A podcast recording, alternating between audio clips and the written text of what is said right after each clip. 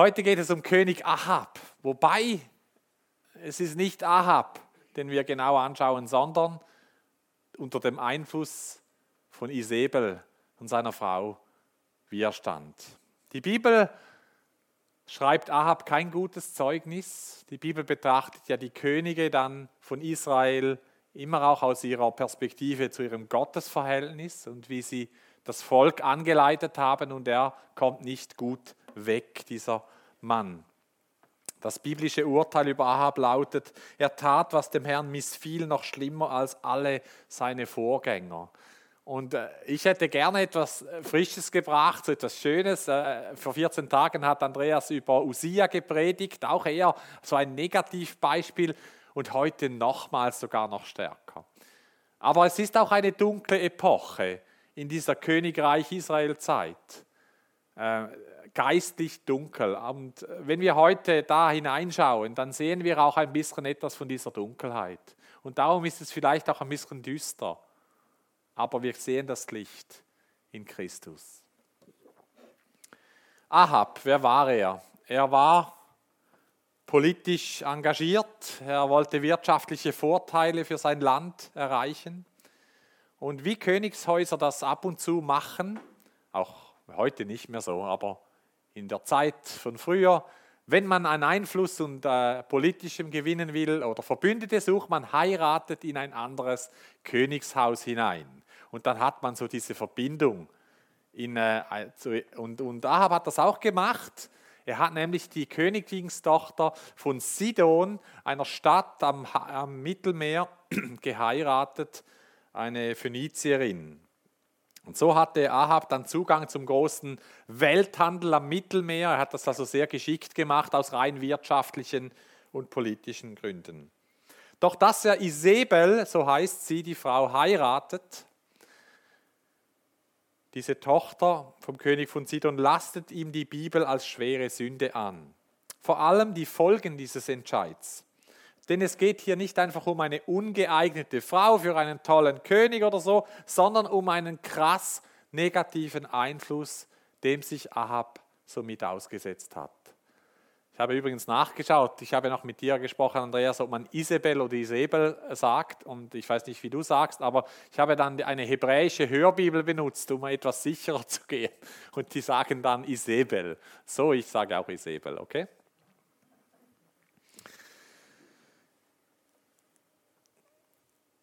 Das ein Symbolbild für, ihre, für den Einfluss von Isabel. Das Fazit danach, es hat in der Tat keinen, Ahab, keinen wie Ahab gegeben, der sich so verkauft hätte, um zu tun, was in den Augen des Herrn böse ist. Ihn hat seine Frau Isabel dazu verführt. Eine Heirat ist ein Bund. Ein Bund wird mit Blut geschlossen ein Bund ist etwas, das stark verbindet und man ist dann in einer Art Verschmelzung auch. Egal mit was man einen Bund schließt. Hier in der Ehe. Das heißt, wer einen Bund schließt, der äh, verbindet sich geistlich, emotional, auch in der Heirat, auch körperlich mit der anderen Person. Obwohl man sich normalerweise in einer Ehe gegenseitig beeinflusst und man wird sich vielleicht auch etwas ähnlich mit der Zeit oder auch nicht. Hier war die Beeinflussung sehr einseitig. Und wir sehen auch, warum das so war dann. Je mehr Einfluss und Macht du hast, desto entscheidender ist, wer dein Flüsterer ist, wer dein Einfluss ist weil du hast dann äh, extrem viel Verantwortung über viele Menschen. Also wenn der Gemeindeleiter äh, schlecht beeinflusst wird oder sich schlechten Einflüssen ausgibt, dann hat das auf die ganze Gemeinde hat das einen Einfluss, einen negativen. Und so auch bei Ahab. Darum war es auch verheerend und darum hat Gott ihn auch immer wieder ermahnt. Ich lenke aber meine Aufmerksamkeit heute nicht so stark auf Ahab, sondern auf eben diese Isabel. In der, in der Geschichte ist das eine Frau, eine physische Person, die hat gelebt, doch im Geist verkörpert sie viel mehr als eine physische Person. Äh, der Name kann darum auch synonym verwendet werden für einen Charakter, eine Art, einen Geist sogar. Ähm, und wichtig ist mir da noch, es geht hier nicht um Mann oder Frau, also nicht, weil es die Frau war so, sondern eine Isabel kann ein Mann oder eine Frau sein und kann auch beides so beeinflussen. Das einfach noch vorausgeschickt, weil ich werde von Isabel reden und da ist immer eine Doppeldeutung, mindestens eine Doppeldeutung drin von physischer Person und von ihrem Einfluss. Zur Erinnerung, wenn man das Alte Testament liest, dann ist es immer wichtig, dass man es durch Jesus hindurch, durch den neuen Bund hindurch interpretiert. Denn sonst, wenn man das nicht tut, ist die Gefahr, dass man es entweder ablehnt, weil es irgendwie brutal, gefährlich oder äh, von gestern zu sein scheint, oder man wird gesetzlich. Darum immer durch die Augen von Jesus das Alte Testament lesen, vor allem beurteilen. Das versuche ich heute. Ihr hilft mir. Ahab steht unter dem Einfluss von Isabel und diesen Einfluss schauen wir jetzt näher an. Ich habe ein paar Punkte, die das beschreiben. Isabel dient einem anderen Gott und führt vom lebendigen Gott weg. Isabel war nicht einfach nur eine Frau aus einer anderen Kultur und es war nicht mal das größte Problem, dass sie eine andere Religion hatte. Das Alte Testament hingegen verbietet Eheschließungen dem Volk Israel mit anderen Völkern. Jetzt können wir schon das üben, das übertragen auf den neuen Bund. Das machen wir kurz. Das ist heute kein Problem mehr, interkulturell zu heiraten aus Sicht der Bibel. Damals war es ein Problem, weil die Verführung war wie gegeben durch das. Also die, die Leichtigkeit verführt zu werden, vom lebendigen Gott Israels weggeführt werden durch eine solche Heirat, durch diese besondere Beziehung, von dieser besonderen Beziehung entfernt zu werden zum lebendigen Gott. Heute übertragen könnte man das sagen, äh, wenn du heiratest und jemand hat nicht denselben Herr im Leben wie du. Also wenn du dein Leben Jesus unterordnest und ihn zum Herr deines Lebens gemacht hast, und heiratest dann jemand, der das nicht getan hat, dann ist es wie vergleichbar wie diese interkulturelle Heirat im Alten Testament. Und wir ist so, in dem sind die Einflüsse sind entsprechend. Isabel begnügte sich nicht damit, dass sie einfach ihre Religion ausübte, so irgendwo im Geheimen, halt im fremden Israel, sondern sie beeinflusste ganz aktiv. Und hinter Isabel ist immer auch ein starker Geist. Das ist nicht einfach eine Person. Sie beeinflusste Ahab und stiftete ihn an. Sie ist nicht eine freundliche Person. Sie will die Priester und sie hat die Priester von Jahwe Gott, vom Israel Gott ausgerottet. Und den Baal-Kult, Baal ist eine Gottheit von Phönizien damals, vom ganzen Region, hat sie eingeführt und gefördert. Ein königlicher Minister von Ahab konnte dann, er war sehr gottesfürchtig, er konnte 100 Propheten retten und in Höhlen verstecken und hat sie dann mit Wasser und Brot versorgt, bis dieses Übel vorbei war. Also das war gar keine lustige, eine düstere Zeit. Baal ist die Bezeichnung für, andere, für eine Gottheit im damaligen Nahen Osten und es heißt übersetzt auch etwas wie Meister, Besitzer, ähm, Herr oder Ehemann auch. Also das ist nicht einfach ein kleines, kleiner Aberglaube oder ein Amulett, das du mit dir trägst oder ein, eine leichte Verfälschung, sondern Baal fordert von dir nur die Bezeichnung selbst Unterwerfung. Darum, es ist eine direkte Konkurrenz zum Gott Israels. Es ist nicht einfach etwas Kleines, darum war es auch ein großes Problem. Isabel dient einem anderen Gott und führt vom lebendigen Gott weg. Darum mache keinen Bund mit Isabel. Was auch immer das ist in deinem Leben. Es führt von Gott weg.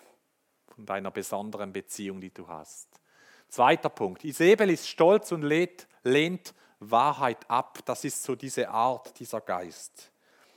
Wem von euch ist die Geschichte aus, auf dem Berg Karmel bekannt, wo da das Gottesurteil äh, ist, wer der wahre Gott ist, mit Feuer und äh, Baalspriestern, einige. Es geht darum, das war so Wettbewerb ist schon fast abschätzig, aber so, so eine Herausforderung. Okay, jetzt kommen wir mal zusammen. Welcher Gott schickt Feuer vom Himmel und der ist dann der wahre Gott, den wollen wir dienen. Elia war alleine da und, und dann äh, über 400 Propheten Baals. Und äh, um die Geschichte kurz zu machen, ähm, Elia betete danach zu Gott und der Gott erwies sich mit Feuer vom Himmel und erwies sich ganz klar, dass er der lebendige Gott ist und dass Baal eine menschliche Konstruktion ist oder auch ein Geist, der sich einfach äh, letztendlich Satan, äh, der sich da versteckt. Alles war offensichtlich und wir lesen da die, diese Offensichtlichkeit noch in 1. Könige 1839. Als das ganze Volk dies sah, da fielen sie auf ihr Angesicht, stellt euch das vor, und sprachen, der Herr ist Gott, der Herr ist Gott. Da war eine völlige Klarheit da, keine Zweifel. Das Volk hat sofort reagiert. Nur jemand hat nicht reagiert. Und obwohl alles so klar war, weigert sich Isabel, sich unter die Herrschaft vom Gott Israels zu stellen, sondern verfolgt ihrerseits Elia und droht ihm mit dem Tod. Sie lässt sich nicht überzeugen. Wer denkt, klare Zeichen und Wunder nehmen jedem Herzen seine Zweifel und seine Widerspenstigkeit, der irrt. Vielleicht hast du das auch schon gedacht, wenn nur diese Wunder und so Zeichen geschehen würde, da würden die Leute schon glauben. Da ist eine hartnäckige Weigerung, die Herrschaft Gottes in, und die seines Sohnes Jesus Christus anzuerkennen. Wenn Blinde sehen, wenn Lahme gehen, wenn unheilbar Kranke geheilt werden, oder was gibt es noch, wenn Menschen total in ihrem Leben verändert werden durch Jesus, und jemand weigert sich hartnäckig, das zu anerkennen, dann ist er dem Geist dieser Isabel verfallen. Oder mit den Worten von Jesus ausgedrückt, dann begeht er eine Sünde gegen den Heiligen Geist. Weil alles so klar ist und er weigert sich oder sie weigert sich, das zu anerkennen.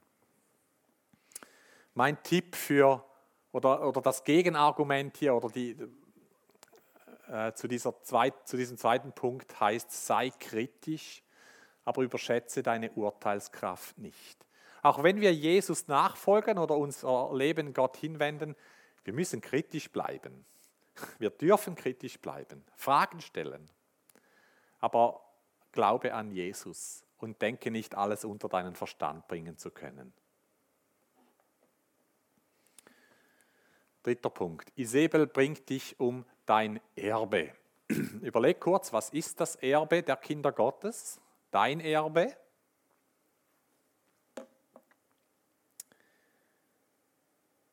Ewiges Leben, das Himmelreich. Wir werden ihn sehen, wie er ist. Wir werden frei sein von Schmerzen, von Trennung und so weiter. Das ist unser Erbe. Wenn wir unser Erbe manchmal eher vor Augen hätten, ich glaube, wir würden uns viel mehr freuen, es in Empfang zu nehmen. Okay, wir haben ein Erbe. Hier eine Geschichte von einem Mann namens Naboth, auch in derselben Geschichte von Ahab. Er hatte einen Weinberg, der grenzte an den Palast von Ahab. Ahab sah ihn und fand ihn schön, schon sehr alt, schön anzusehen, wertvoll. Und er bestürmte diesen Naboth, Ahab, kannst du mir nicht diesen Weinberg verkaufen? Der würde so gut zu passen und so. Nein, es ist ein Erbstück, verkaufe ich nicht. Ja, ich gebe dir etwas anderes dafür, einen noch schöneren Weinberg. Naboth sagt, nein, ich verkaufe nicht, ich lasse auch nicht tauschen. Ahab kann seinen Willen nicht durchsetzen. Und er verhält sich dann wie ein Kind, das im Stolz verletzt ist oder beleidigt oder manchmal auch ein Erwachsener. Er geht ins Zimmer, legt sich aufs Bett und isst nichts mehr. Streik, beleidigt. Und dann kommt Isabel und sieht ihn so und fragt, oder was hast du, was ist los? Und er sagt, ja, das ist dieser Naboth, der will mir nicht verkaufen und ich habe ihm schon Angebote gemacht, das ist schon zu viel. Und, und sie, in ihrer Art, da antwortete Isabel, bist du der König von Israel oder nicht? Gut, dann steh auf und jetzt und iss etwas und vergiss deinen Ärger. Du sollst deinen Weinberg haben, ich werde mich darum kümmern.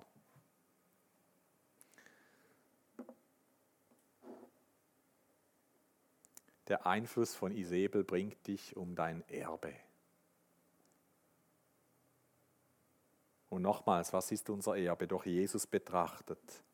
Es ist, was Gott uns geschenkt hat in seiner Gnade. Isabel möchte dich um dein Erbe bringen. Und meine Botschaft für heute, behalte dein Erbe, die vollständige Erlösung, egal was dir angeboten wird als Ersatz. Okay? Behalte das, was dir geschenkt ist durch Christus. Die Geschichte geht weiter und auch so mein vierter Punkt. Isabel arbeitet mit Lügen und falschen Anklagen gegen dich. Bist du der König von Israel oder nicht? fragt sie. Wenn ja, dann kannst du ja nehmen, was dir gefällt. Du bist ja in der Position dazu. Sie weiß, wie man sich durchsetzen kann, wenn man Macht missbraucht. Eine Möglichkeit dazu ist Verleumdung und falsche Anklage. Denn Naboth, er ist noch nicht aus dem Schneider, er ist der rechtmäßige Besitzer und ihm soll jetzt etwas nachgesagt werden, was das Gesetz verbietet und was auch das Volk niemals gutieren würde und was zum Todesurteil führt. Alles verläuft wie nach Plan. Dieser Naboth ist an einem Volksfest dabei und auf einmal wird er angeklagt. Aus dem Nichts heraus kommt's und er wird zu Tode gebracht an diesem Moment. Sie tut es und kommt zu ihrem Ziel. Also wenn du dein Erbe nicht freiwillig aufgeben willst, dann wird Isabel dich anklagen und Unwahrheiten und Verleumdungen gegen dich bringen. Und das kommt aus dem Nichts und auf einmal ist es da. Hast du das auch schon erlebt? Wenn eine so eine Verdrehung von Wahrheit auf einmal, boom, auf einmal ist es bei dir und betrifft dich und du weißt nicht, wie dir geschieht. Aber eine Anklage ist da, eine Verleumdung. Hier dürfen wir stehen und sagen, Jesus ist meine Gerechtigkeit. Und wir dürfen darum bitten, bring du Licht in diese Verdrehung, in diese Anklage. Naboth hat es das Leben gekostet. Übrigens Jesus auch. Er hatte genau dasselbe erlebt wie Naboth. Wisst ihr, wer hinter Isabel steckt? Es ist immer derselbe. Und er klagt falsch an und er bringt Naboth zum Tode. Er brachte Jesus zum Tode, aber Jesus wurde auferweckt und darum werden wir nicht zu Tode gebracht. Das ist einfach Evangelium, ich, ich liebe das. Jesus ist deine Gerechtigkeit. Bitte ihn darum, ganz konkret in deine Situation Licht hineinzustrahlen, wenn du merkst, da passiert etwas Falsches.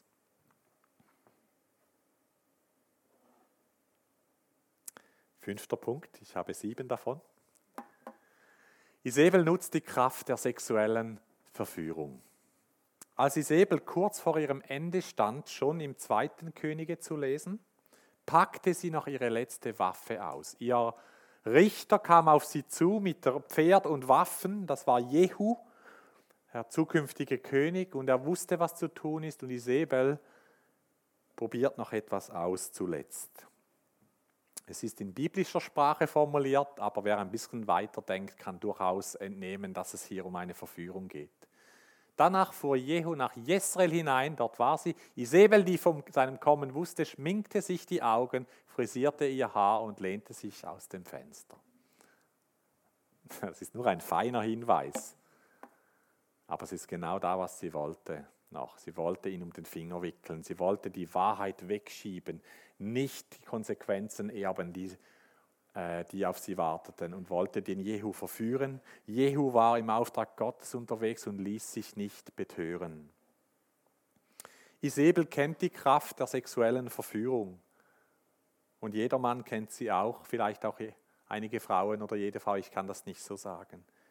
Es gehört zum Repertoire von Isabel, über die Sexualität zu verführen. Isabel taucht nochmals auf, dieser Name, dieser Begriff in Offenbarung 2.20 an das Sendschreiben von der Gemeinde in Thyatira.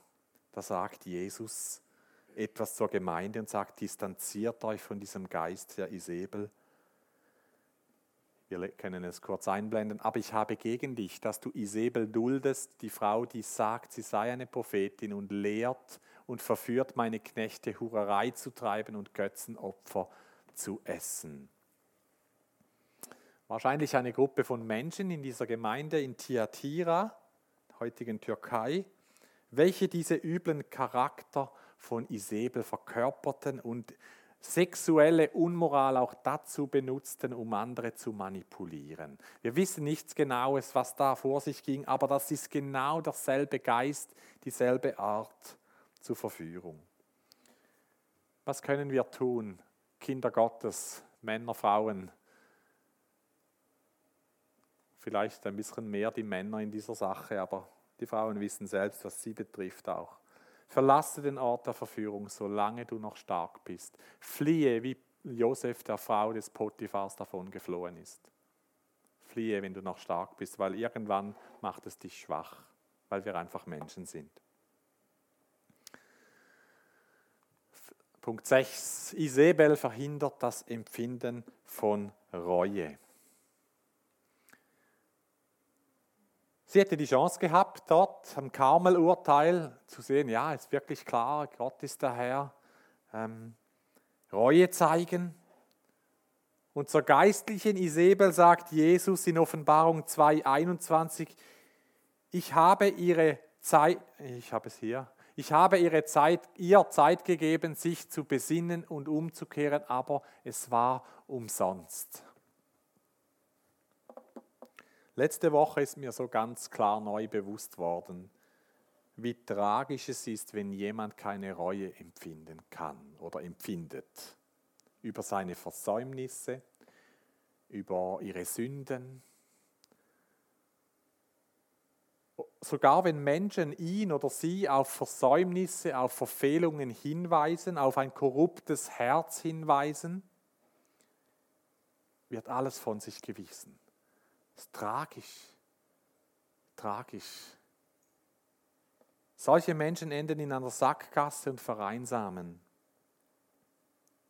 Denn es sind immer die anderen.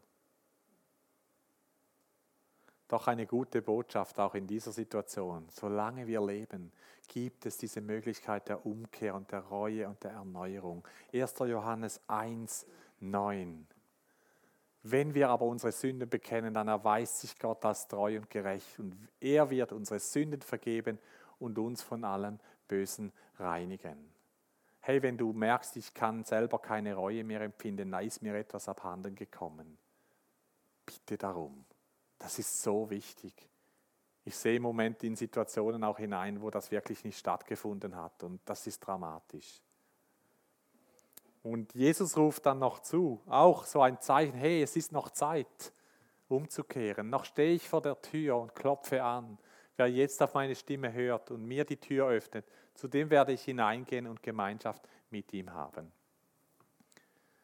Im ersten Gottesdienst saß jemand da, der hat letzten Sonntag sein Leben Jesus gegeben. Ähm, ich habe ihn nicht erwähnt, weil ich ihn nicht darauf losstellen wollte, aber im Nachhinein hatte seine Schwester gesagt, du hättest es sagen müssen. Okay, es ist immer noch Zeit, Jesus das Herz zu öffnen. Möchte ich auch allen sagen, die zuschauen, wenn du dein Herz noch nicht geöffnet hast für Jesus, tu es, mach es.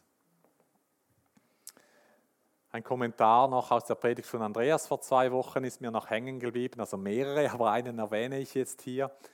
Das Problem beim Stolz ist, dass du es nicht merkst, wenn du bist. Also wenn du jetzt stolz bist, du, du merkst es nicht. Darum brauchen wir den Heiligen Geist und eine grundsätzliche Haltung von Demut. Und es gibt auch hier eine Antwort auf diese Isabel, die das Reue haben verhindern möchte. Und über Reue und Umkehr kommt neues Leben, ewiges Leben. Und das ist wenn wir mit dem Psalm von David reden. Erforsche mein Herz.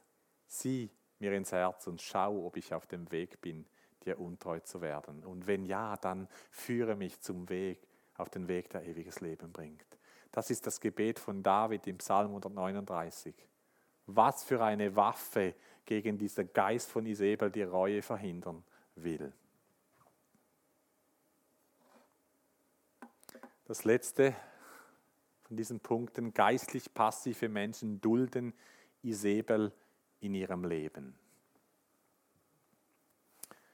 Jesus sagt in Offenbarung 2,20, ich habe gegen dich, dass du Isabel, auch hier die geistliche Isabel gemeint, dass du Isabel duldest, tolerierst.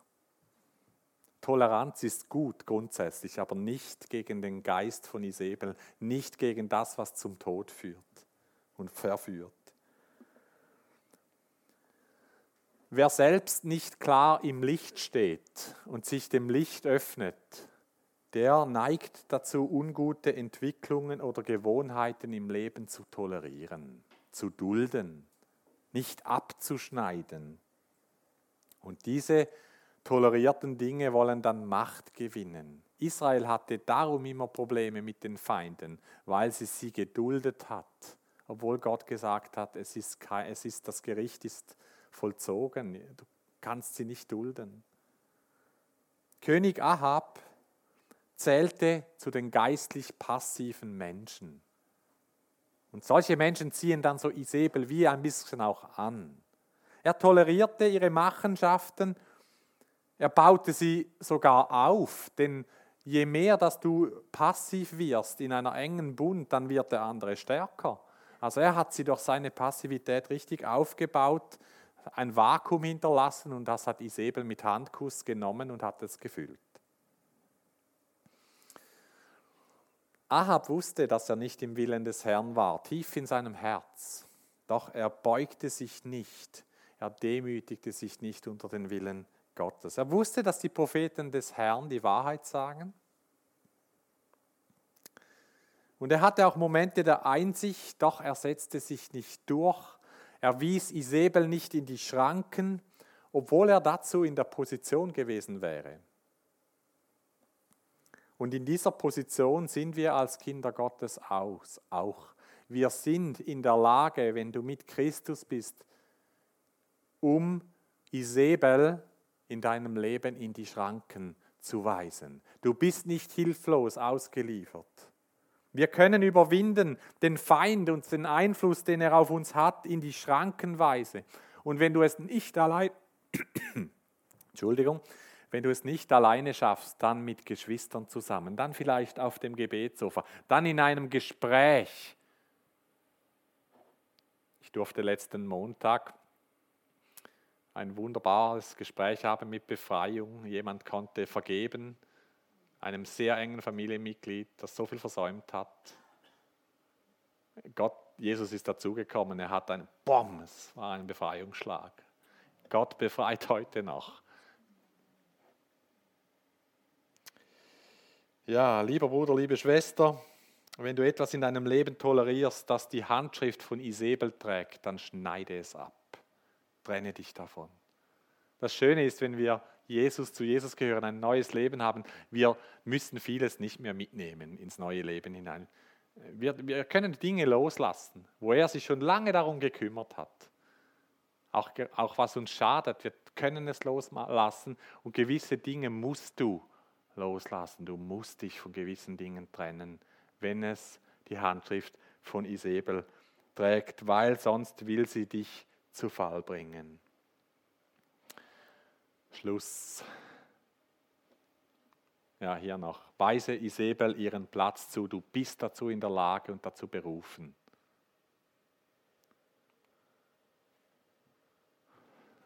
Noch zu früh. Gottes Wort, seine Verheißungen erfüllen sich an Ahab und Isabel. Sie gehen beide zugrunde. Die verführende Person und die verführte Person. Eine tragische Geschichte. Und ich wünschte, ich hätte euch irgendwie eine ganz aufbauende Geschichte bringen können heute. Aber ich glaube, weil wir ein Stück weit jetzt in die Dunkelheit geschaut haben, spüren wir auch etwas davon. Aber es gibt eine wunderbare Nachricht. Christus hat gesiegt. Und wir sind seine Kinder. Solange wir in dieser Welt leben, ist dieser Einfluss von Isabel da, ständig, er umgibt uns in ganz unterschiedlichen Facetten und Formen, doch du bestimmst selbst, wie stark er dich einnimmt und beeinflusst. Da hast du eine Verantwortung. Und du kannst dich schützen und schütze, schütze dich aktiv durch die Nähe zu Christus, dein Gebetsleben, durch die Nähe zu seinem, zu Geschwistern und durch das Wort, das du liest oder hörst oder studierst. Das ist wie ein Schutzpanzer gegen Isabel, dass wir gut ans Ziel kommen. Ich bete noch. Heiliger Geist, danke. Danke, dass du uns befreit hast und befähigt hast und immer noch befähigen tust. Einfach zu widerstehen, zu überwinden. Herr, und wir wollen abschneiden und loslassen, was wir von Isabel in unser Leben tolerieren. Es ist verurteilt am Kreuz. Es ist zum Tode. Und darum wollen wir nicht Tod an uns hängen lassen, sondern Leben. Danke für Durchbrüche, die heute und jetzt noch möglich sind. Amen.